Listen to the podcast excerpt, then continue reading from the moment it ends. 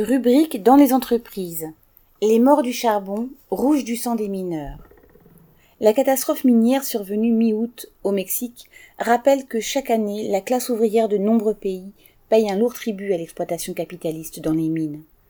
Il y a trois semaines, en Chine, sinistre championne de la production de charbon avec la peau des mineurs, dix d'entre eux ont perdu la vie et dix-sept ont été blessés sur le site de Bayin, dans le nord-ouest du pays. Le 19 mars, dans la même région, 19 mineurs avaient péri à Qinghai.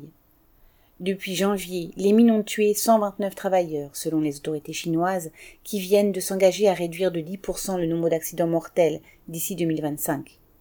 Autant dire que cette hécatombe n'est pas près de finir. Des pays d'Asie, d'Afrique et d'Amérique latine sont particulièrement frappés par des catastrophes, notamment dans de petites mines. Mais ces pays pauvres ne sont pas les seuls concernés. Le 20 avril dernier, un coup de grisou a tué quatre travailleurs et provoqué la disparition de sept autres dans le sud de la Pologne.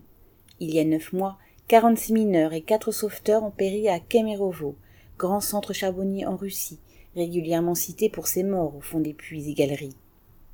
Parce que cela concerne un grand nombre de petites mines, ou parce que les gouvernements sous-estiment les données dans ce domaine, il est difficile de dire combien de travailleurs sont blessés et tués chaque année dans des catastrophes minières, et combien, plus nombreux encore, vont mourir à petit feu de la silicose.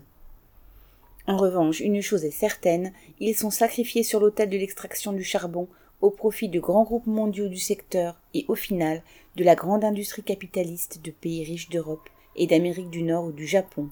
Pierre Lafitte.